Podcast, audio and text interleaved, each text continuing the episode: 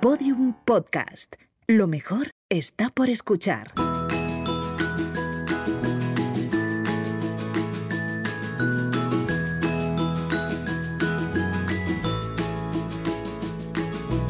Charlas, un podcast de sonajero de Fisher Price. Bienvenidos a Charlas del Sonajero de Fisher Price, un espacio dedicado a madres, padres e hijos.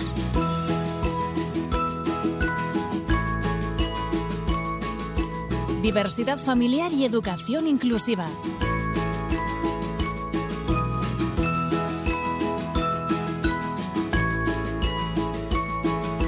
Hoy abrimos las charlas en un episodio que para mí es muy especial, por muchas cosas, entre ellas por el tema que vamos a tratar, la diversidad familiar y la educación inclusiva. ¿Y con quién lo vamos a tratar? Con mi mujer Hanna. Seremos las dos las que os vamos a contar nuestra experiencia.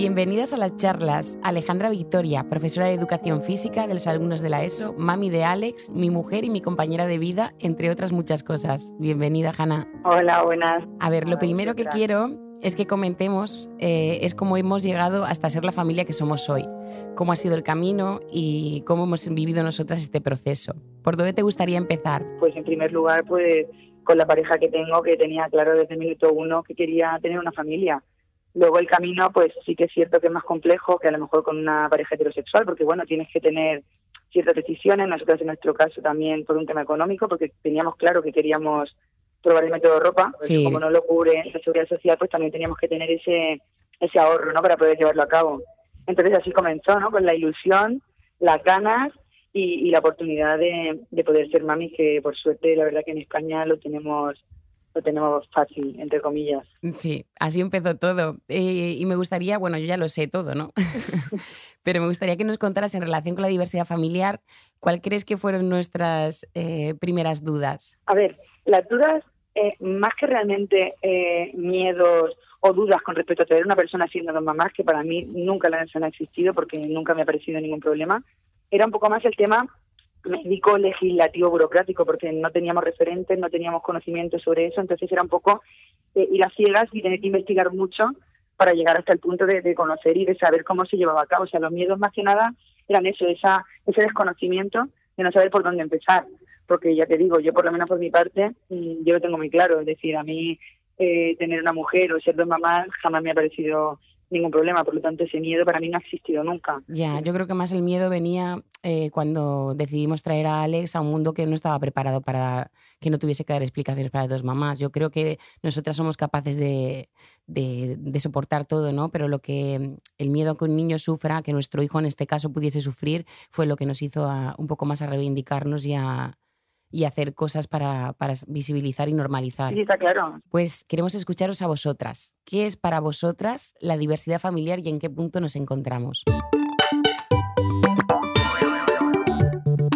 Hola, soy Michel de Cartagena y mi punto de vista para la inclusión es ofrecer a los hijos, tanto en casa como fuera, diferentes opciones de puntos de vista de familia, de amigos, que la casa esté llena de gente, que vean muchos tipos de familia, además de la propia, sea la que sea para que crezcan en una sociedad contemporánea y sepan realmente que hay muchos tipos de familias, vengas de la que vengas, de padre, madre, de padre, padre, de madre, madre, de madre sola, de padre solo, pero sobre todo que vean que el cariño de los demás se vive en la casa y así se pueda tener un abanico grandísimo de posibilidades. Ese es mi punto de vista de la inclusión para los hijos. Pues mi nombre es Irina, soy murcianica, bueno, soy catalana, pero llevo ya aquí en Murcia muchos, muchos, muchos años. Y bueno, soy madre soltera y, a ver, mm, entiendo como diversidad familiar, familiar pues todas esas familias donde independientemente los miembros que hayan y cómo sean, exista el amor, que es la base de todo. Y Hanna, tú como profe en el colegio, en el día a día, ¿qué avances te han llamado más la atención en relación con la diversidad familiar en las escuelas? Aunque sé que tu escuela de primera mano está muy implicada en el tema. Sí, a ver, yo tengo la suerte de que mi centro es una maravilla. Es una maravilla porque de primer momento saben que yo tengo pareja, que es una mujer. Cuando llevamos el proceso de, de, de ser mamás, eran conocedores todos, no me han puesto ninguna traba para llevarlo a cabo. O sea, en ese sentido, yo, vamos, solo te puedo hablar maravillas, pero no es la realidad la que pasa en mi centro, la que pasa en todos. Entonces sí que es verdad que todavía queda mucho camino por hacer. Jani, vamos a escuchar ahora, si te parece, precisamente qué punto se encuentra la diversidad familiar en la educación con la opinión de las mamás y los papás. Y ahora las comentamos, ¿vale? Buenas, soy Virginia de Valencia. En las guarderías, por lo menos en la mía, sí que este tema está normalizado. No se les habla, o por lo menos que yo sepa, no se les habla explícitamente de este tema, pero sí que hay diversos tipos de familias y los niños lo ven. Hola, soy Patri de Galicia. Si se incluye no dentro de la educación de mis hijos, no. No, para nada. Es más, eh, me veo muchas veces, pues eso, explicándole yo determinado tipo de cosas que quiero que aprendan, que vean, que visualicen, que, que experimenten, ¿no? Y ya poco nos incluye lo que es la educación emocional, entonces ya partiendo de ahí poco más se pueden esperar, ¿no? Eh, me llamo Raquel, tengo 43 años, soy madre estoy casada y soy madre de un niño de 15. Es muy duro tú estar machacando a tu hijo esto se dice así, empezando por el lenguaje, porque por el lenguaje es por donde entra todo. Esto no es así, se dice así. Mientras en la sociedad siga habiendo mucha gente muy retrógrada. Así que es educación, educación y machaque, machaque desde las instituciones, desde el lenguaje. Para mí es básico el lenguaje. Es importante también el lenguaje, entre otras muchas cosas. Usar la palabra visibilidad del colectivo LGTBI iría más en consonancia que con la normalidad, ¿no? O con la tolerancia, que son palabras que no siempre cumplen el objetivo de la visibilidad. ¿Qué importancia tiene el lenguaje en la educación, Hanna? Eh, el lenguaje es fundamental para esta inclusión, para esta visibilidad. Eh, cuando mm, tú tienes un niño, se dan por supuesto una serie de cosas que lo único que estás haciendo es limitar su propia personalidad y su propia forma de ser. Mira, te voy a hacer una pregunta, Hanna, aunque yo sé la respuesta y sé que no. ¿Te preocupa que los otros niños o niñas o incluso adultos puedan cuestionar a Alex por el hecho de tener dos mamás? Bueno, mi respuesta, es, ya la ha dicho Vero, eh, es un no rotundo. Es decir, a mí me resulta ridículo. Ellos eh, y ellas eh, lo dirán, bien, sí, yo soy consciente de que eso va a pasar, pero es que yo espero que mi hijo eh, tenga recursos suficientes como para cuando le digan, es que tiene dos madres con tono ofensivo, él sea capaz de decir sí. Y antes de dar un par de consejos para ayudar en la visibilidad y en la diversidad familiar, vamos a escuchar algunos consejos de nuestras mamás y papás al otro lado, que seguro que aprendemos algo. Hola, buenas tardes. Mi nombre es Gemma Castillo, soy de Barcelona. Eh, ¿Qué consejos darías a otras mamás y papás pues que, no hay ningún modelo de familia que sea mejor que el resto. Creo que lo fundamental en una estructura familiar es el afecto, el cariño, la comunicación, la educación, pero sobre todo es el amor y el amor lo recalco en mayúsculas. Creo que, que el amor hacia nuestros hijos, nuestras hijas es, es lo más importante.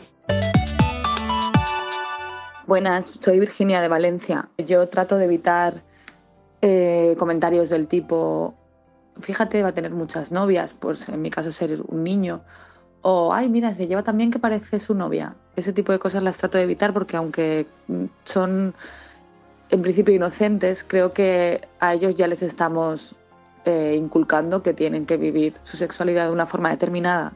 Entonces procuro, desde luego yo no los hago y cuando alguien los hace procuro explicarles que no, que no deben hacerlo, que ellos tienen que elegir libremente a quién querer y cómo quererlos. Mi nombre es Silvia y os hablo desde Sevilla. Yo pienso que, eh, bueno, que no se está tratando ni a nivel escolar ni social eh, la diversidad familiar como realmente es. Yo creo que un pequeño sector de la sociedad eh, lo tiene presente y lo acepta, el otro no. Te digo desde mi opinión personal. ¿eh? Pienso que todos los trabajos que se hagan al respecto, como el que estáis haciendo vosotros, y pues puede ayudar mucho a bueno a la integración de, eh, de todas las familias, todos los modelos de familias que, que haya, que son todos igual de válidos y todos igual de respetables, no hay uno mejor que otro, ¿no? Si se basa en el amor, no hay ninguno mejor que otro. Pues Hanna, después de lo que hemos escuchado y haciendo un repaso de todo lo que hemos hablado hoy, ¿qué diferencias importantes notas desde tu infancia hasta ahora? Eh, hablando de manera general, hablando de una manera, viendo el ballet, el cómputo así de la sociedad, sí que ha habido una evolución. Ha habido una evolución sobre todo en cuanto a, a legislación, en cuanto a referentes. Eh, vivimos, mm, por suerte, en una, una sociedad ahora que, que las generaciones nuevas tienen mucho camino ganado, muchísimo. Nosotros y nosotras cuando éramos pequeños no existía ningún tipo de referente. Era muy difícil encontrar un espejo en el que mirarte.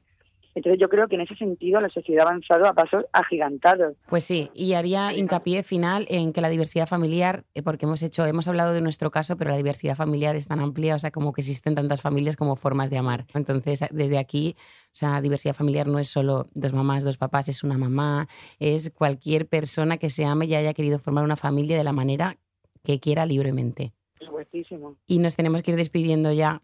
Hanna. Ay, qué pena, yo ahora que Sí. estaba ya entrando en materia. Un placer contar contigo hoy en las charlas. Nada, gracias a vosotros por contar conmigo y nada, para lo que necesitéis. Gracias.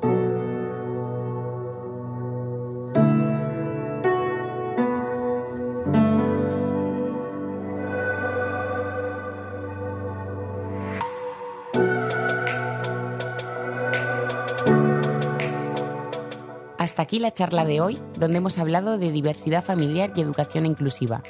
Nosotras nos oímos muy pronto hablando de regalos, cómo acertar, cómo elegir los más adecuados para todas las edades y muchas cosas más. Eso será en el próximo episodio. Hasta entonces, feliz crianza. Un abrazo.